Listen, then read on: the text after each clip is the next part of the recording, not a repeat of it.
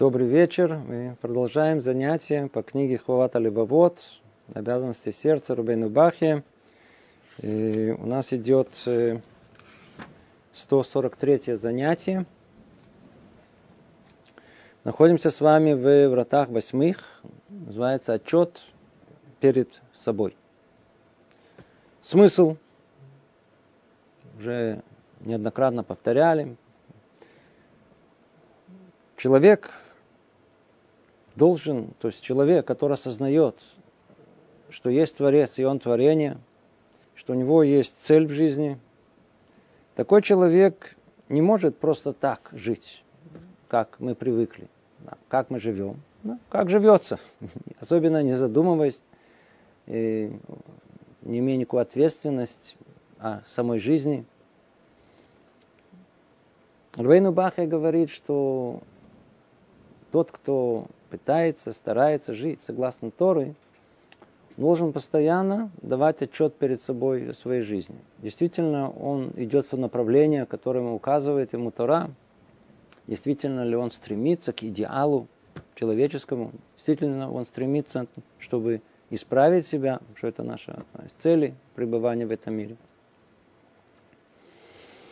Для того, чтобы э, человек мог осознать все это, ему необходимо отчет, отчет. То есть каждый раз э, имеется в виду осмысливать свое существование, свою жизнь, чем он наполняет свое внутреннее ощущение, чем он наполняет свои мысли, о чем он думает, чем он рассуждает.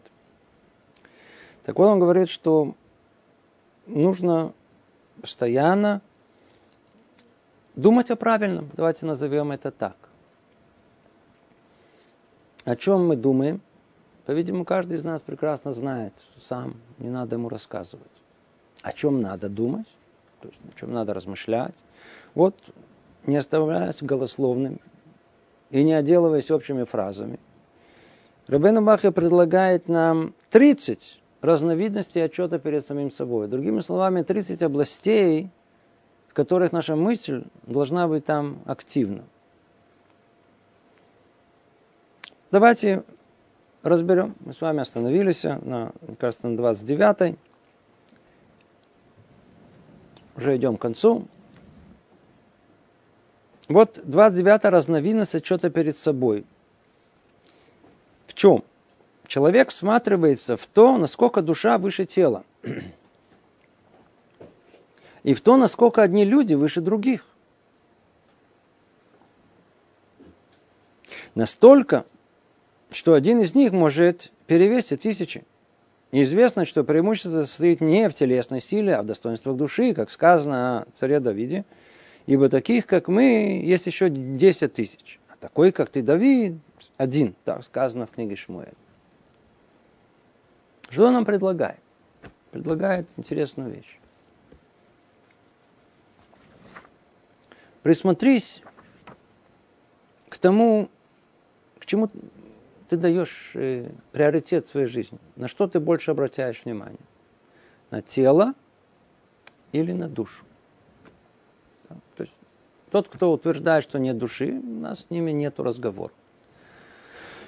А те, кто полагает, что она есть, то есть тело, есть душа. Иногда болит тело, иногда душа. Иногда больше чувствуется душа, иногда тело. Иногда требует больше тела, иногда больше душа. Как мы распределяем внимание к этим двум составляющим нашим? Чему мы уделяем больше, к чему придаем важность больше? Это вопрос, который он поднимает. А ну присмотритесь, дайте отчет перед самим собой, самим себе, что для вас важнее – Давайте снова прочтем. Человек сматривается в то, насколько душа выше тела. То есть он не просто говорит, есть душа и тело. Он говорит, подождите, качество души выше тела. И в то, насколько одни люди выше других. Настолько, что один из них может перевесить тысячу. То есть речь идет, преимущество не состоит в телесной силе, а в чем? Именно в свойстве души. То есть, когда мы говорим, что один человек, он может быть выше другого, мы не имеем в виду о том, что он оказался сильнее, победил его в какой-то драке, не знаю, или еще каком-то спортивном соревновании. Вовсе нет. Имеется в виду о свойствах души, то есть, а не тело. А ну, продолжим еще чуть-чуть, чтобы понять, и тогда разберем поподробнее. Также и те женщины, которые превосходят красотой других. Если нет у них духовных достоинств, их красота не подобает им и обращается в порог, как сказал мудрец, как золотое кольцо в носу свиньи. Такова женщина красивая, но безрассудная. И также он сказал, это в книге Мишлей, царь Соломон, обманчива прелесть, мимолетная красота. Ну, само по себе, сама по себе эта тема, она интересна для людей, которые для парней, которые ищут себе шедух, ищут себе пару. Парень ищет какую девушку? Покрасивее. Когда начинаешь выяснять, есть еще какие-то критерии, говорит, да, какого? Ну, покрасивее. Ну, вообще, есть, ну, смотрите, мне главное красиво, а потом все остальное разберемся. Вот видите, что говорят люди с опытом, я уже не говорю про мудрость говорят так. Давайте снова прочтем. У женщин, которые превосходят других красотой, если только нет у них духовных достоинств, их красота не подобает им и обращается в порог.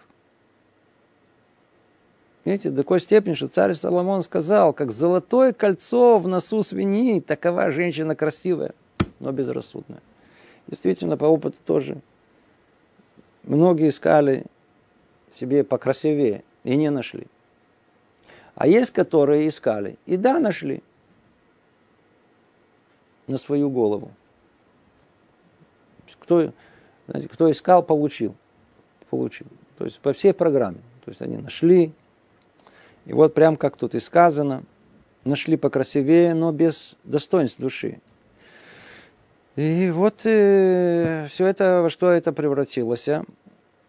В порог. То есть это не... Женщина красивая, но безрассудная. Это та, которая умешляет, которая ничего не можно сделать. Безрассудная она. Не с кем разговаривать. Невозможно ничего построить вместе. Все, что могло быть добром, превращается в зло. Удовольствие, в страдание. Да очень-очень тяжелая жизнь с такими э, красивыми женщинами, которые постоянно ощущают, что им что-то не додали. Ведь они красивые. Она всю свою жизнь прожила и получала все, по-русски говоря, за красивые глазки. Она не принимала усилий. Она никогда не видела себя со стороны как личность. Она видела себя как красавицу. А как красавицу, и все улыбаются, все и угождают. Все. Она никогда не и не надо было делать усилий, преодолевать чего-то, искать. Она не готова, не готова к э, семейной жизни, которая требует много-много усилий от жены. Да, очень-очень остерегаться этого. Ну, что он хочет сказать да, в рамках нашего обсуждения? Присмотрись не только мы говорим о мужчинах, о мужчинах, для которых эта тема понятна, ясна, присмотри, есть величие души, и посмотри, на каком уровне находится душа, на каком тело. Когда мы говорим о различии, о преимуществах, естественно, душа, она та, которая и устанавливает преимущество одного человека на другого. Ну и у женщин точно так же, если у нее нет этих качеств, ее красота ей не поможет. Она думает, что она выйдет все, но красоте вовсе нет красота не поможет, наоборот, еще усугубляет все. И в той же мере, в какой ты осознаешь преимущество своей души над телом, ты должен стремиться к ее исправлению, к тому, чтобы спасти ее от наказания, которое может постичь ее от Всевышнего его, от Господина его, взирающего на светлые и темные стороны ее, на то, что достойно в ней похвалы, и на то, что достойно осуждения, на то, как выбирает она между добром и злом, ведет ли она вслед за разумом своим или вслед за вожделениями. И потому, вспоминая о нуждах своей души с большим постоянством, чем о нуждах своего тела, и знать, что легче излечить свое тело от самого тяжелого недуга, который может поразить его, чем исцелить душу твою от недуга духовного, когда злое побуждение одолевает тебя. Как сказал об этом мудрец, дух мужа несет бремя недугов его, но дух сокрушенный, кто стерпит его? Книга Мишлей. То есть, какова наша тема? Что он предлагает нам? Он говорит, задумайся, каждый из нас должен задуматься. Ведь вряд ли кто-то придет тут э, оспаривать сказанное. Ясно и очевидно, что тело имеет, и оно необходимо, но оно является средством. Основное это душа.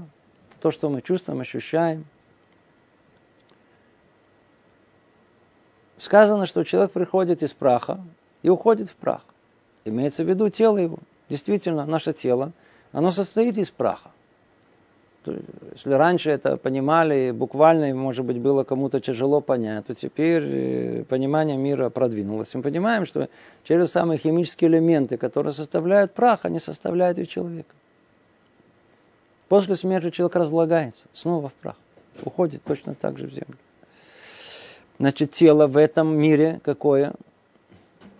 Тело в этом мире, оно временное. Временно. Человек пришло, ушло. Но душа, она постоянно. Она же не приходит из этого мира. Она спускается сверху. Она, душа, она духовная. Она вечная. И вот обратите внимание. Вот просто на простые вещи. Мы уже говорили об этом, если не ошибаюсь, даже не один раз. Если у нас болит тело, что происходит? То мы тут же побежим к врачу. Надо купить себе вот такую, знаете, там целый горшень э, лекарств. Купим, будем глотать, чтобы не болело, чтобы был здоровый, чтобы был... Ой-ой-ой. На все готово. Как только доходит до лечения души, душа болит. Знаете, я уже не говорю, сейчас будем дальше скажем о искривление души, а просто болит душа. Душа есть какое-то, предположим, да, очень распространенное явление депрессии.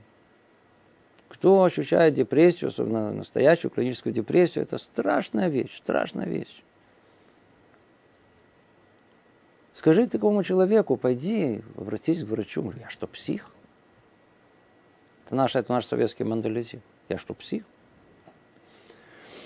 Возьми лекарства, помогут химию в жизни не возьму. Ни себе, ни своим детям, никому не поможет. Душа пусть страдает. Понимаете? То есть то, что должно существовать вечно. То, чему должны уделить наибольшее внимание. То, что должно иметь высший приоритет. Э, это пусть страдает. Пусть не исправляется. Как идет, так пусть идет. А, тело, нет, тело это важно. Тело тут надо лечить всему. Люди, человек ну, не идет по пути Торы. Для него все случайно, сами стенки, вообще, вообще не понимаю, только вышел из э, зоопарка. Ну, для него понятно. Душа вторичная, вообще она не, даже не существует, что ее лечить. Тело есть, кроме тела ничего нет. Значит, тело болит. Будем лечить, это не будем лечить. Но человек, который понимает, что душа, она первична, и душа вечна, и она важна, и она та, которая остается для грядущего мира. Основное, чему человек должен уделить внимание, это здоровье своей души. А ну, обратите внимание на нашу психологию. Если нужно какую-то помощь медицинскую своему телу, чуть ли не там операцию, консультацию, готовы выдать любую сумму. Обратите внимание, как трудно выдать нам средства для того, чтобы помочь своей душе, пойти к психологу, пойти к, э, человеку, которому, или даже психиатру. О, это много, много денег, это невероятная сумма, не об этой речи не может идти. Если бы шла о жизни человека, то есть о жизни тела, тут вопросов не стояло, деньги бы нашлись. Ясно очевидно, все остальное не имеет смысла. Но люди готовы страдать годами. Нет большего занятию Ецарара, то самое дурного начала, дурного, э, э, э, дурного начала человека, чем держать его так за горло, закрывать ему глаза и говорить, ты знаешь, что одно единственное от тебя, что я хочу. Я уж точно добьюсь. Сиди спокойно, никуда не ходи. Я, тебе не надо, это дорого, это нет, это тебя сейчас будут психом считать. Все равно это не поможет, это не... Все, все, пожалуйста. Люди готовы страдать. Годами, годами, годами. И не помогают себе. Говорит Рабейну Бахи, а ну, прикиньте, вы же сами понимаете, хорошо принимаете, о том, что величие человека, она только в душевных качествах. Видите, мы сейчас говорили только о некой патологии, отклонении от нормы. А что с простым, что называется, с нормальным искривлением нашей души, что называется человеческие просто качества. Качество человека, да. Один больше склонен к тому, чтобы гневаться, а гнев страшная вещь, разрушает все вокруг себя. Другой завидует. Да, там. Третий чувствует высокомерие внутри, гордость, постоянно требует к себе почета. Это, что в рамках нормальности отклонений от нормы. Что в этой области? Это же твоя душа. Ведь в конечном итоге ты сам страдаешь от этого. Может, в момент, когда ты там получаешь удовлетворение от чего-то, это не так чувствительно, но в конечном итоге все, у кого есть какие-то отклонения, что-то искривлено в душе, он в конечном итоге, он, он, он сам страдает. Почему ты не помогаешь самому себе? Почему не учишь книги по еврейской этике, почему не советуешься, не идешь к раввинам, не идешь к каким-то психологам. Иди кому, когда можешь. Помогай себе. Почему остаешь, хочешь оставаться таким, как есть? Почему хочешь страдать? Почему хочешь страдать? Ты же понимаешь, что не только ты страдаешь. Вокруг тебя стра... вся семья страдает. Жена твоя, дети. А если это жена, то муж, дети. Дети всегда они страдают своих родителей, которые совершенно и относится безответственно к своей душе. Если мама, она не имеет терпения к своим детям, она постоянно э, нервная, постоянно на все орет, кричит. Только у нее заболит пальчик, она побежит куда-то, знаете, там, тут же все, моментально. Все готово отдать, только чтобы пальчик не болит. А вот сама у нас понимает, что душа болит, это что-то кричит, там, орет, там, на мужа, на детей. То, это, чего кричит, чего кричит? Попробуй себя вылечить. Побежи с точно тем же, э, тем же самым энергией, когда ты побежала, пальчик вылечить. Болит.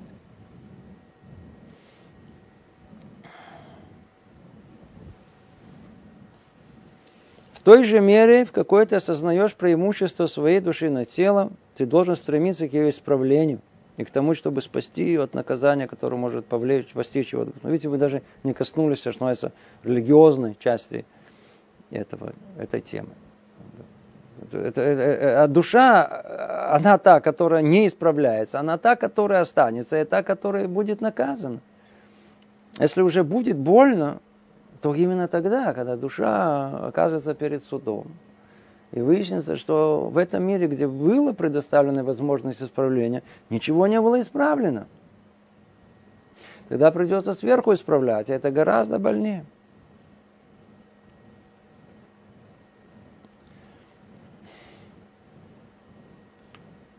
Ведь она, она та, которая, которая может выбрать между добром и злом. Ей предоставили свободу выбора чтобы никто не говорил о том, что он не имел возможности себя лечить и исправлять. Вовсе нет. Каждый из нас имеет эту возможность, только выбирает это не делать. Ему этот ецер, это доброе побуждение, это злое побуждение, оно нашапчивает, сиди спокойно, нормально.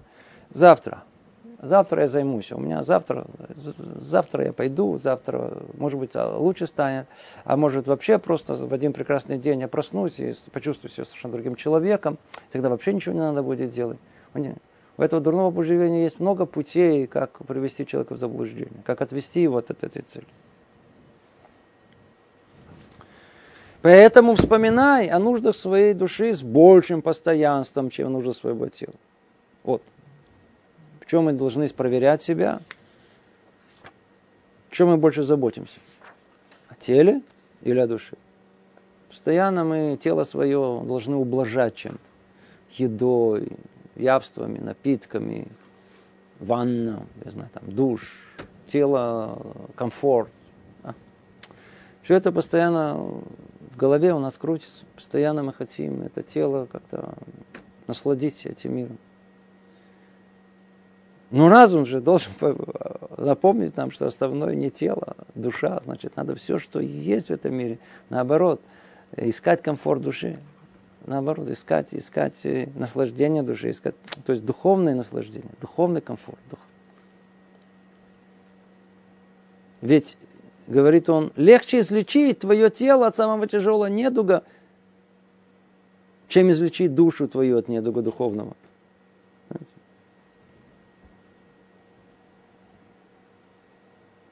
Очевидно, очевидно. Особенно сейчас. Тело. Во-первых, тело, ну, вещь очень-очень... Э, тело крепкое у человека. Да. Большинство болезней, слышал одного врача, который... Даже не от одного врача. Потому что когда приходит, скажем, я семейный врач, да, и к нему там, я знаю, 100 человек пришло. Говорит, из 100 человек 95 получают лекарства, которые им не требуется. Может, я не 95, может, 90, плюс-минус. Им, нет, им дается как, это, как успокоительное. На, возьми на, антибиотику, на, возьми это. А тело, оно способно преодолеть. Только подождите, практически все эти заболевания, не хронические, а те, которые там приходят, они только, подождите, тело имеет большой резерв восстановления здоровья.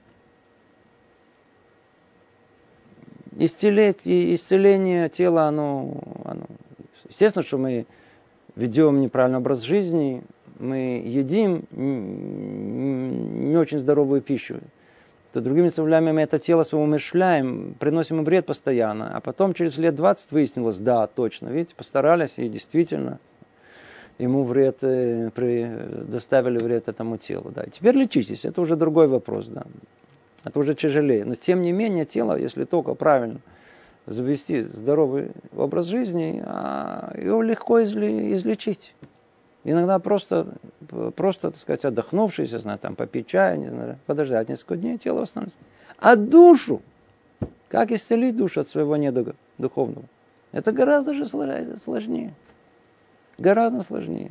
Каждый из нас рождается с каким-то предрасположенностью в своих человеческих качествах. У одного больше знаю, зависти, у другого больше стремление к почету, один больше эгоист, третий меньше эгоист. Мы должны понять, кто мы. Мы должны стараться что-то поменять в себе. Надо постоянно быть в заботе о своей душе. О своей душе. По крайней мере, это не надо, что надо теперь тело полностью, как будто тут говорится, не, тело не нужно заботиться. Да, нужно заботиться. Надо на приоритеты. А приоритеты это забота о душе, и только после этого забота о своем теле. Итак, говорит нам Рабейну Бахья, 29 разновидность отчета перед собой. Ну, во что ты всматриваешься? Что ты на самом деле ты должен присмотреться? В чем ты должен думать, размышлять, делать акцент? На чем? Присмотрись. Душа выше тела. Вот к тому, насколько она развита, насколько она исправляется, вот к этому присмотрись. Да. А уже вторично, уже на, на более низком уровне, это уже тело. Забота о теле должно быть на меньшем уровне, с меньшим вниманием, чем забота о душе. Это было 29 разновидность отчета перед самим собой. Теперь мы с вами пришли к эм, завершающей, 30-й разновидности отчета, которую он нам предлагает. Она в каком-то смысле собирает все вместе. Очень, очень важные мысли, которые тут есть. Давайте сосредоточимся. Много можем научиться из того, что тут сказано. Завершающая 30-я разновидность отчета перед самим собой это размышление человека о том, ведет ли он себя в этом мире так, как подобает вести себя пришельцу. Хм. О том, что он подобен здесь человеку, пришедшему в чужую страну, в которой он не знает никого и никто в ней не знает его. И только правитель той страны сжалился над ним, пришельцем, и обучал его, чтобы ему нужно, чтобы ему, что ему нужно делать, чтобы устроить свои дела, и давал ему пропитание изо дня в день, и наставлял пришельца к тому, чтобы он не перечил ему и не приступал его повелению, и обещал ему награду, и угрожал наказанием в нужное время, в нужном месте, предупреждал его о грядущем отъезде оттуда, но не сообщал, когда это будет. Хм. Надеюсь, что это образное описание ясно и понятно. Человек в этом мире пришелец. Естественно, что есть люди, которые думают наоборот. Они тут хозяины, хозяева. Они тут, которые себя породили. Видите, мы тут это, вот, видите, сделали телефон или еще что-либо добились. Я, вот, все. Мы хозяева в этом мире. Этого переставим, речку в другую сторону потечет, запустим спутнику. Видите, мы владеем этим миром. Он хозяин этого мира, человек думает. Он забыл, когда он родился, когда он являлся еще... Не видно его было. Там, в чреве мамы. В тот момент, когда произошло зачатие. Кем он был? Кем он был? Подумайте, кто есть человек?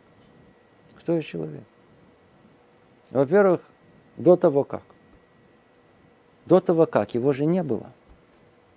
Почему появляется это его «я»? Тысячелетия мир существовал. Без нас. Все, кто тут сидит. Без нас. Кто нас Без нас. И хорошо существовал, нормально. Ничего этому миру не хватало. Все хватало. И без нас. И без нас, без конкретного человека. И вдруг он появляется в этот мир. Кто он? Кто он, если не пришелец в этот мир? Это не его мир. Мы с вами родились,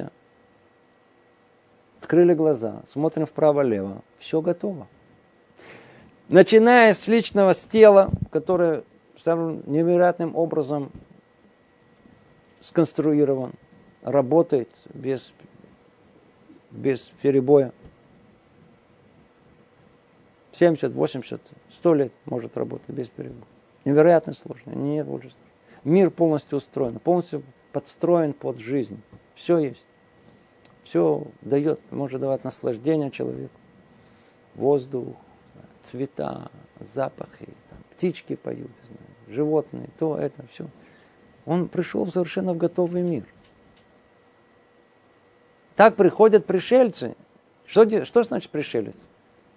Пришелец не тот, который там страдал, строил, ждал. Есть некое, знаете, царство, видел процесс его развития. Пришелец пришел на все готовое. На все готовое. А отсюда и все те правила, которым должен подчиняться пришелец. Говорит он, мы пришельцы в этом мире. Мы пришли в этот мир. Ни с того ни с сего. Не мы являлись причиной того, что мы вышли из утробы мамы. И э, смотрим по сторонам. Все есть. Готовый мир вокруг нас. Мы пришли как пришельцы в этот мир. А если мы, да, пришельцы, значит, мы должны соблюдать правила, согласно которому пришельцы живут в этом мире. Каковы они? И вот он перечисляет. Вот правила, которые должен придерживаться пришелец. Проявлять смирение и сознавать свою приниженность, оставить гордыню, отдалиться от высокомерия и заносчивости. Давайте переведем слово «пришелец» слово «эмигрант». Ближе к нам. Может быть, для кого-то это яснее. Если человек только не полный эгоист, и имеет хоть какое-то, я знаю, осознание реальности трезвую, приехав в другую страну,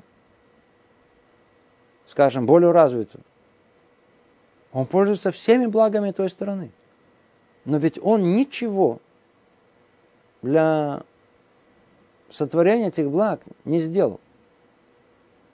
Ничего. Он пришелец. Теперь он может эгоистично все использовать, верно, так оно и происходит. Но это не должно так быть. Это не свойство честности внутренней, которая есть у человека. Если ты пришелец, то верно, у тебя, может быть, есть свои идеи, свои мысли, но ты ничего не сделал для этого мира, куда ты пришел. Поэтому, даже если ты чувствуешь себя кем-то, чем-то, не знаю, там, э, чем-то добившимся, великим мыслителем, то опусти свой нос. Потому что ты еще не разобрался в том мире, куда ты пришел. Ты еще так много обязан этому миру, куда ты пришел. Ты ничего для него не сделал. Поэтому неизбежно, что проявлять смирение, сознать свою приниженность. Да, да, да. да, да. И в принципе, в принципе, как по-настоящему э, качество эмигранта в другом мире.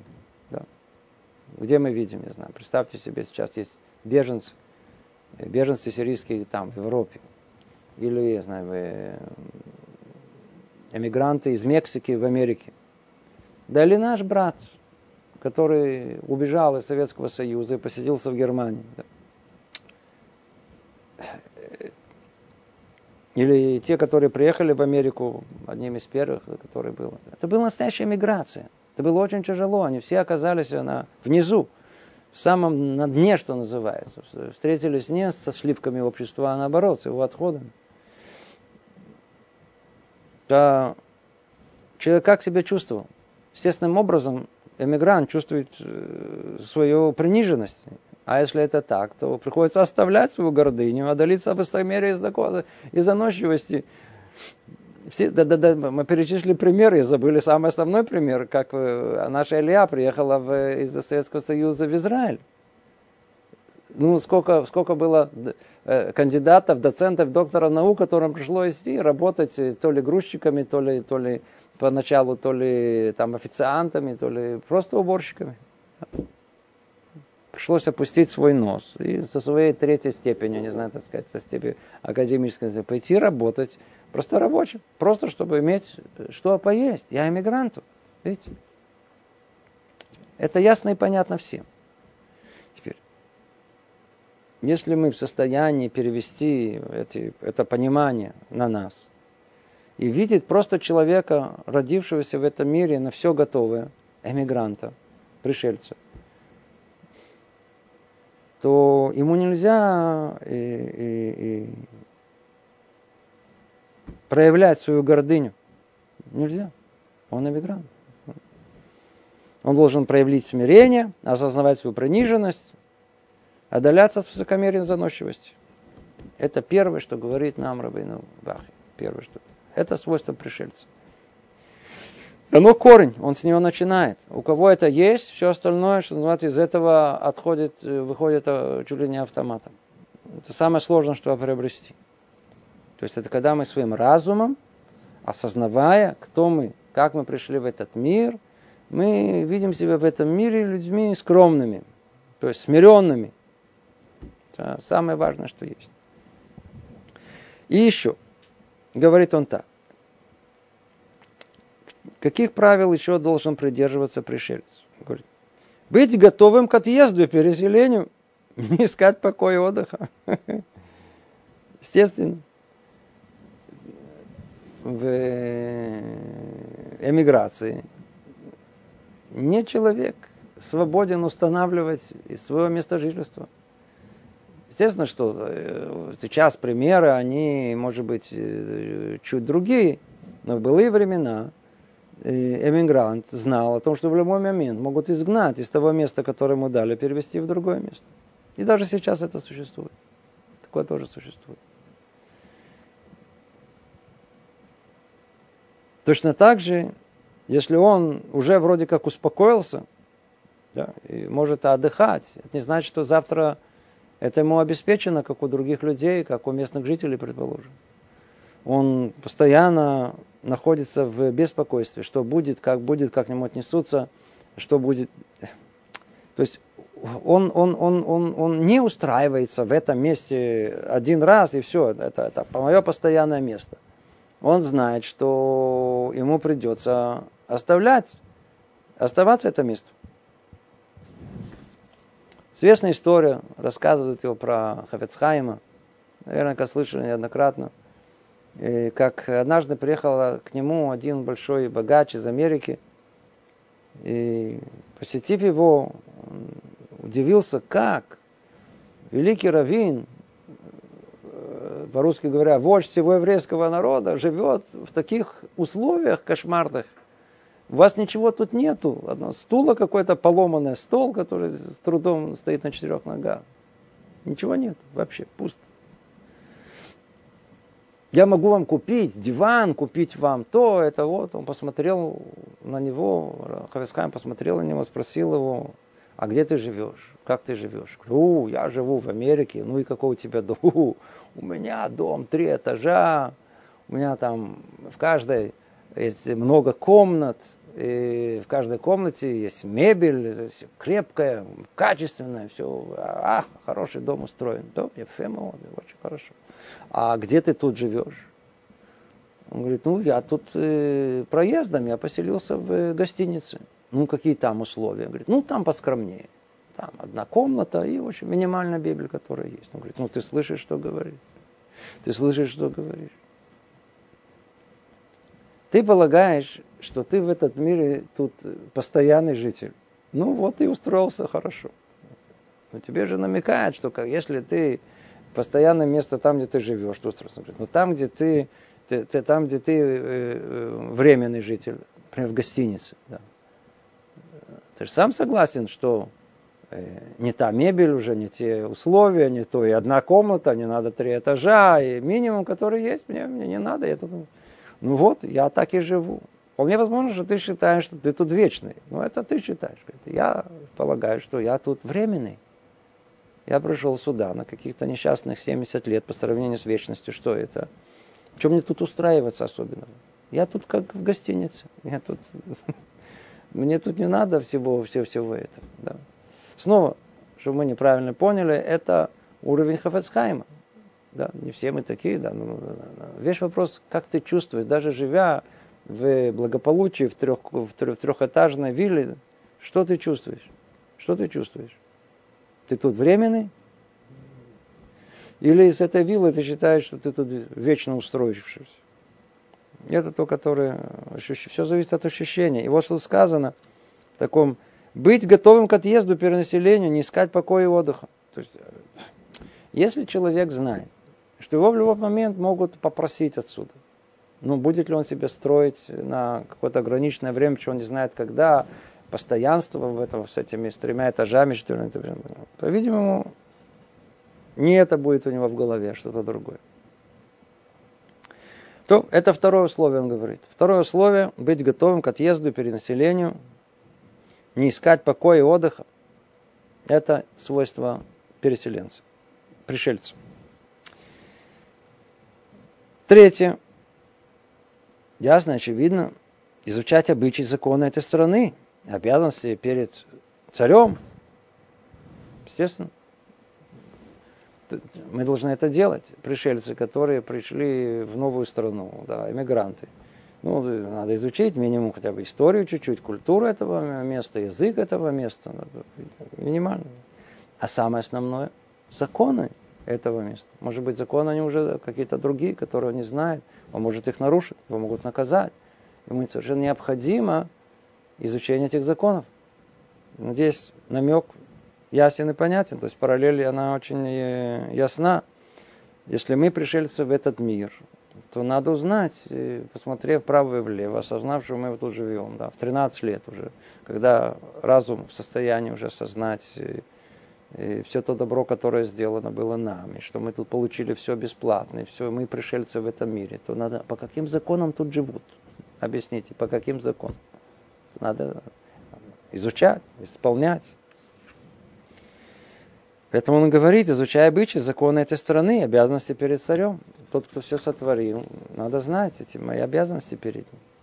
Теперь, это еще не все. Говорит он дальше, у эмигранта, у этого пришельца есть еще, одно, еще одна обязанность. Любить пришельца, подобного себе. Задействовать, помогать ему. Ага, видите, тоже вещь очевидная. Всегда среди, среди своих. попали в такую же ситуацию. Люди были далекие от всего, но оказавшись в одной, в одном, в одном, э, в одной проблеме, сблизились. Сблизились. Больше сказано. Любить пришельца, подобного себе, содействовать ему, помогать ему. Действительно, знаем примеры, э, когда эмиграция, или я, мы ее называем тут в Израиле, приехали в больших количествах, то было массу примеров взаимопомощи, когда помогали друг другу. Но только требуется, по-видимому, больше. Надо еще и любить пришельца. С этим у нас сложнее. Вообще сложнее любить другого, подобного тебе, какие-то соревнования, какие-то зависть, какие-то проблемы есть с этим, да. Но тем не менее, просто как, как здравый смысл. Здравый смысл подсказывает, что если попал ты в э, чужую страну, и ты являешься там пришельцем, да, то если встретил подобного человека тебе, то ты уж единственный, кто можешь понять его. Понимаете? Другие люди, они не понимают. Это как сытый не понимает голодного, богатый не понимает бедного, здоровый не понимает больного. Местный житель, он не понимает пришельца, души. Но ты же сам пришелец. Поэтому ты да в состоянии понять, что испытывает душа твоего друга, с которым ты встретился, другого такого пришельца, как ты. Поэтому ты единственный, кто можешь его любить. Тебе обязано. Вменяется тебе. Это, как правило, любить его. Поэтому сказано, надо любить пришельцев. Поэтому, ну, снова, я надеюсь, параллель, она понятна, ясна. Мы пришли в этот мир, поэтому сказано, возлюби ближнего своего, как самого себя. Это центральное правило в Торе. Возлюби ближнего, как самого себя. И еще, у нас еще будет несколько э, составляющих. Что еще должен пришелец э, делать в качестве пришельца? Проявлять расторопность и усердие в служении правителю страны, ибо нет у пришельца того, кто пожалеет его и замолвил за него слово, если он провинится в своем служении. Естественно. Сейчас он говорит нам о том, что недостаточно соблюдать знать законы, надо еще и проявлять расторопность, усердие в служении правителю страны. То есть есть что-то, что поможет царю, то эм, эмигранты должны быть на, что называется, на, на пришельцы должны быть в первых рядах. В первых рядах. То есть если есть клич, да, делать это воскресник, да, как это было в, в Египте, евреи в качестве пришельцев первые откликнулись на э, зов, э, призыв э, фараона, и первые значит, пошли помогать добровольно, естественно, добровольно э, э, фараону в, в, в его желании там что-то исправить в своей стране. Так и мы мы должны любить пришельца, подобно себе, содействовать, помогать ему, сказано, проявлять расторопность и усердие в служении правителю страны, ибо нет у пришельца того, кто пожалеет его, замолвит за него слово, если он провинится в своем служении. В мы, что называется, под колпаком, у нас мы не одинаковые права, поэтому то, что спасет пришельца, это только расторопность усердие в служении правительству это то, что может помочь спасти нас в ситуации, в которую мы можем попасть, не в неприглядной. И еще. Пришельцу приходится удовлетворяться едой, жилищем и одеждой, какие найдутся для него. И во всем довольство необходимо, что может достаться без большого труда. Действительно. Пришелец он в каком-то смысле иждивенец. Он пришел на все готовое. А он привык к другой еде, жить в какой-то, знаю, там, каких-то условиях жилищных других. В качестве иммигранта мы ему предложили, и вот, две с половиной комнаты, амидар, крыша протекает, четвертый этаж. Это то, что есть. Да. Поплачьтесь, но это то, что есть, приходится соглашаться. Э, еда не то, что привыкли, но другой нету. А, а, удовлетворяться едой, какой придется, жилищем и одеждой, которые найдутся для него. И во всем довольствоваться необходимо, чтобы остаться, что может достаться без большого труда. Интересно, что э, снова делая параллель с нашим братом, который приехал сюда, в Израиль, особенно типичный пример в начале 90-х годов, было два вида алим хадашим, эмигрантов из России. Были те, которые всем недовольны, все было ужасно, все было плохо, все нехорошо. И были такие, их было немного, но они были, которые были всем довольны. Мы сказали, получили такую амидаровскую квартиру. Они не могли нарадоваться. Они вдруг говорили, как? Бесплатно я получаю квартиру. Вау. Главное, крыша над головой. Другое дело, что через несколько недель эта крыша стала протекать, уже были менее довольны. Да. Но Хнемеры были довольны, что хоть что-то получили. Еда, да, другая, но зато все, давайте привыкнем, ничего страшного были. Люди были очень довольны, очень, очень, очень довольны. А были, которые всем недовольны, всем, по всему списку. Они себя не вели как пришельцы, они вели себя как хозяева. Снова подобие этом притче, что мы хотим сказать, выводе из нее, что э, и в нашей жизни понимаешь, что мы люди, которые пришли в этот мир на какой-то короткий срок. Снова тело, оно не основное, а душа основная. А поэтому может удовлетворяться едой, какая придется, жилищем, одеждой, которая найдутся для него. Не значит, надо страдать. Но если придется как-то ущемить себя в еде или в жилище, или в одежде. Не делайте из этого трагедию. Это единственное, что сказано. Слышите? Есть люди, которые, не получив по списку то, что мы видим, они просто приходят в ужасное состояние, в подавленности. Как? Недополучил, а я мечтал, а я думал, а я полагал. Они сами себе наносят вред. Снова, если мы живем настоящей еврейской жизнью, мы должны осознавать, что мы пришельцы в этом мире, а как пришельцы – мы должны удовлетворяться едой, которая есть, которая придется, жилищем и одеждой, которые надутся на него. То, что необходимо, все, все остальное это уже не требуется. И, нет, еще не последнее, быть готовым к отъезду. Снова, как мы говорили, к тому, чтобы покинуть этот мир и заботиться о припасах в дорогу.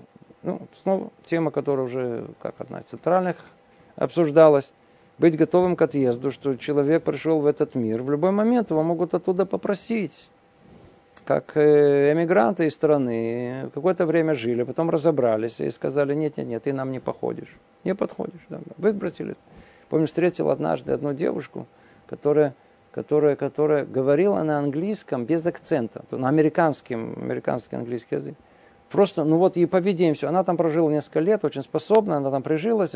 И ее мигрантная служба как-то нашла ее. Ее просто выгнали. Выгнали, просто, просто выгнали ее. Да, в один момент она там плакала. Все плакали вокруг нее. Как? Ты же наша, ты говоришь, как, как, как мы говорим, ты, нет разницы между нами. Ее просто вытурили оттуда. Хороший был пример и поучение всем нам. Оказалось, что всегда нужно быть готовым к отъезду. Не наш мир. Не наш мир, мы эмигранты. Мы тут прихожие, пришельцы. Никогда не знаем, когда что-то с нами произойдет. Вон, семья. Пошли погулять на берегу моря. Здоровые, крепкие, никаких проблем не было. В один момент молния. Случай один на миллион, я не знаю, наверное, так и практически не, не существует такого. Молния всю семью прибила. Там всех покалеченный один мальчик ушел из этого мира даже. Да. Молодой. Никто не знает, когда придет это время. В любой момент готовым быть к отъезду. Что это какая-то может быть трагедия? Кто-то у нас умирает, родственники, то не знаем как, как начинаем рвать на себя волосы. Почему? Потому что мы не были готовы, не было сознания к тому, что приходит день, когда надо отъезжать, нас заберут из этого мира. Один человек описал мне свое ощущение, когда ему стало известно, что он заболел этой нехорошей болезнью, от которой практически не излечивается. Все это в тот момент, как получил это известие, не то что жизнерадостность, все его жизненные силы иссякли моментально, в один секунду. Так сказать. Вау, погрузилось. Все. Шок такой, такое шоковое состояние. Тебя шоковое состояние? Ты был постоянно ощущение, что ты будешь жить вечно, что ты вечно будешь здоровый, тебе кто-то все время обязан. Это не состояние человека, который осознает свое место в мире, что есть Творец, он творение, у него есть обязанность, видите, что, надо, что он пришелец в этом мире, у него вообще этого в голове не крутится, он вообще не...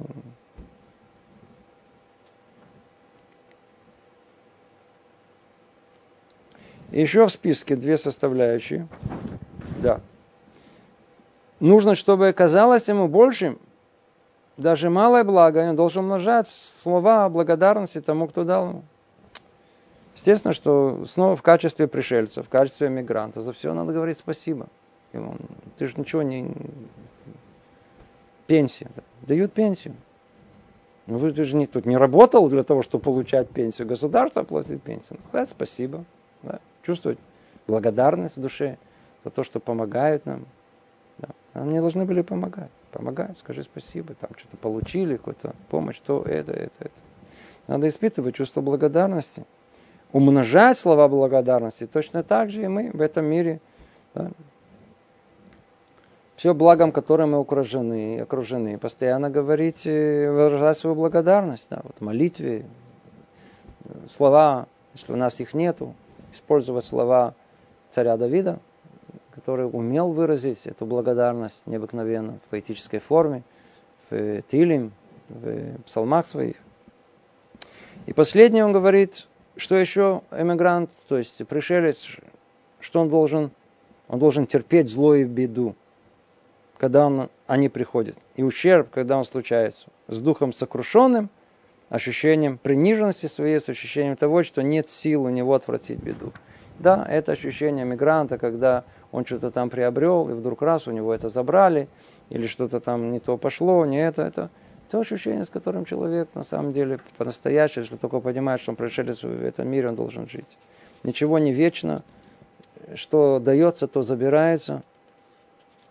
Что пришло, то ушло. С таким ощущением человек должен жить. И тогда что? И тогда никакая беда, никакая зло, они не... Да, он может быть... Мы же люди, мы же не ангелы. Можно быть сокрушенные духом, да и ощущение приниженности своей. Но это нас не должно ломать. Мы должны это принимать покорно. Да, случилось, значит, это Бог. Это, да, так оно и есть. Это, я-то в этом мире ничего не понимаю. Он решил, что так надо. Значит, надо. Итак, прими на себя, брат мой, исполнение этих правил, относящихся к пришельцу в этом мире. Ведь ты действительно пришелец в нем. Вот мы, мы с вами перечислили много-много правил, как себя ведут пришельцы в этом мире. И он призывает нас и говорит, послушай, дорогой мой, если ты пришелец, вот эти правила, вот список, следуй тому, что сказано в нем. Ты в этом мире пришелец, скиталец, которому нет пользы от того, что людей в мире много, и не будет вреда, если их будет мало. Ты одиночка, у которого есть истинная связь лишь с с господином его, и нет жалеющего его, кроме Творца его. Да, да, тема снова. Говорили, говорили. На самом деле, кому человек нужен? Кому человек нужен? Маме, папе. Всем остальным он не нужен, все остальные это, это пришли, ушли. Может быть, есть друзья, есть такой один, на, на, на, на. А большому счету, Человек хочет, чтобы он был кому-то нужен. Всегда обратили внимание на подростков, людей, которые там в 30 лет, 40, 50, которые еще не вышли из этого возраста. Спрашивают, кому я нужен. Все время сказали, я никому не нужен. Если кому-то нужен, о, величие ощущение свое я. Никому не нужен, все, жизни нет. Он кому-то нужен. Человек постоянно думает, что он кому-то нужен. Никому не нужен. Единственное, кому он может и нужен, мама. Но снова опыт показывает, что в большинстве случаев, после того, как ребенок уже вырос, ему уже за 30, за 40, за 50, мама со своими проблемами уже, уже ему настолько эта сынишка или дочка наделали проблем, что уже не до него. И даже эта связь, она не столь сильна и не столь заботится. Это уже большой сын, дочка заботится о себе, у мамы свои проблемы. Папа вообще в стороне, папа всегда заботится только о себе.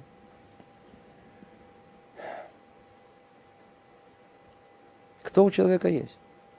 Кто есть? Только тот, кто его сотворил. Тот, кто дает ему эту жизнь. Кто по-настоящему заботится о нем. То есть, если мы это все осознаем, мы понимаем, что у нас нет никого в мире, мы одни. И единственный, кто, единственная связь, естественная, нормальная, которая должна быть у нас только с нашим Творцом. Никого с другим нет. Поэтому, брат мой, служи одному лишь Богу, так же, как Он один творил тебя, и Он один ведет твои дела, питает тебя, ведет твоей жизнью и смертью. Видите? Снова, снова и снова повторяем. Кто, кто дал мне мое тело? Кто дал мне здоровье? Кто дал мне аппетит? Кто дал мне возможность насладаться жизнью? Кто дал мне разум, который понимает? И кто дал вообще все, что дал? Тот, кто Творец дал. Поэтому надо слушаться, прислушиваться к повелениям Его, исполнять их. Надо служить Ему. Ведь от Него все исходит. Только от Него. Поэтому установи Его Тору, устную, и книгу Его, то есть письменную Тора, Тору, перед своими глазами, уповай на Его вознаграждение и бойся наказания Его. Прими на себя правила пришельца и странника, которые я разъяснил тебе выше – на все дни твои в этом мире, и когда ты заслужишь наслаждение в будущем мире, как сказал мудрец, ешь, сын мой, мед, либо он хороший, сотовый мед, сладок небу, небу твоему.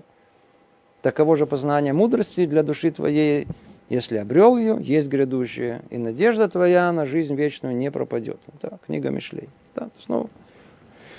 Так он говорит, э, так как он говорит, что под, под, под, подводит итог э, вот этой 30-й 30 обязанности, человек должен жить как пришелец в этот мир. Если он будет жить да, по правилам, которые он написал, он выполняет свое предназначение в этом мире. Итак, подводит он теперь итог. Только прочтем его, тут уже все можно было сказано. После того, как мы много лекций у нас было, много лекций, да, не 30, чуть поменьше, но тут мы разобрали 30 видов отчета. 30 видов отчета, да, 30 видов отчета. О чем нужно рассуждать, думать, о чем нужно как, в голове своей держать. Таковы, брат мой, 30 видов отчетов перед собой, с которыми должен представать человек перед Богом благословенным. Когда ты исполнишь их, и сделаешь из них себе выводы, прорвется наружу их свет и засияет для тебя их сияние. Думай о них постоянно. Видите, то, что он говорит, думай о них постоянно. Мы постоянно думаем только о другом. А тут мы думаем постоянно о них. Да, то есть оставить себя об этом, эти 30 составляющих. Думай постоянно о них. И вызывай мысль о них в своем сердце во все дни жизни твоей. Что значит вызывай мысль? Она, то есть она не... Если мы расслабимся, закроем глаза, то у нас э, выскочит э, не то. Поэтому нужно себя заставлять. Все, что положительное, все, что важное, только усилием добивается. Поэтому нужно заставить себя вызывать мысль об этих 30 составляющих, чтобы это заполнило наше сердце, чтобы это было нашим духовным содержанием. Иначе мы будем людьми пустыми в религиозной одежде. И это самое страшное, что может произойти, самый большой вред наносим самому себе, я уже не говорю хилюлашем по отношению к другим людям. И не удовлетворяемся тем немногим, что я сказал здесь в самых кратких словах, ибо все эти темы раскрываются шире лишь тогда, когда они будут разъяснены, объяснены во много раз подробнее по сравнению с написанным мною здесь. Я же объяснил и описал все кратчайшим путем для желающих знать об этом, и не написал более подробно, чтобы не слишком удлинять эту книгу и не выходить за пределы замысла ее, то есть побудить читателя к исполнению сказанного ней дать указания. Да, то есть он говорит, все, что сказано, я сказал только намеком, дал вам только направление. Отсюда и дальше пройдите каждый из этих 30 э, э, видов отчета и расширьте его, углубите его. Поймите, только так можно будет к этому прийти по-настоящему, по-настоящему, что это стало содержанием вашим. Да. Тут только краткое содержание, конспект. Установи же эти слова перед своими глазами, чтобы они были перед взором твоим. Да, то есть постоянно надо их видеть, напоминать себе – и запечатлея их в сердцем своем и в мыслях своих, и тогда, повторяя их вновь и вновь, повторяя вновь и вновь, обнаружишь в них то, чего не видно поначалу, неуловимые тайны духовные наставления. Если только человек действительно последует всем этим советам, будет наполнять свою жизнь, у него вся жизнь меняется, все взгляд на жизнь меняется, все, все, все выглядит будет по-другому. Все, все, все. Другой человек совершенно. Внешне может быть то же самое. Внутренне полный оверл. Все поменялось. Да. И почему? Потому что и он, жизнь становится богаче, он обнаружит так много деталей, много тайм неуловимых, так много духовного наставления, которое раньше не думал. Все там находится. И когда ты углубишься в видимую сущность слов, не подумай, будто тебе уже открылись все аспекты аспекта этой вещи. Этого ты не достигнешь, пока твоя мысль не поработает на ними со всем страда... стараниями, усердием в течение долгого времени множество раз. Слышите? Люди думают, что вот сейчас мы учим с вами эти, книгу э, Ховата Левовод. Все, ну, один раз прослушал, все, я разобрался, понял, что понимать. Я же понимаю русский язык. Огромная ошибка. Все, о чем тут сказано, это только, только начало, только повод для того, чтобы отсюда и дальше начать углубляться еще раз, разрабатывая, прорабатывая мысли на эту тему, старанием, с усилием в течение долгого времени, множество раз. Исправляй же и выпрямляй, опираясь на это, на самого себя, исправляй и выпрямляй других и удостоишься великой награды от Бога, как сказано, воссияет мудрый, как сияние небес, а увлекающие многих на пути праведности, как звезды во веки веков. Так сказано в книге Даниила. На этом завершается у нас раздел третий, был очень-очень длинный, да, 30 составляющих, которые мы с вами разобрали. Раташем, в следующем занятии перейдем к разделу уже четвертому. Тут остановимся. Всего доброго. Привет из Иерусалима.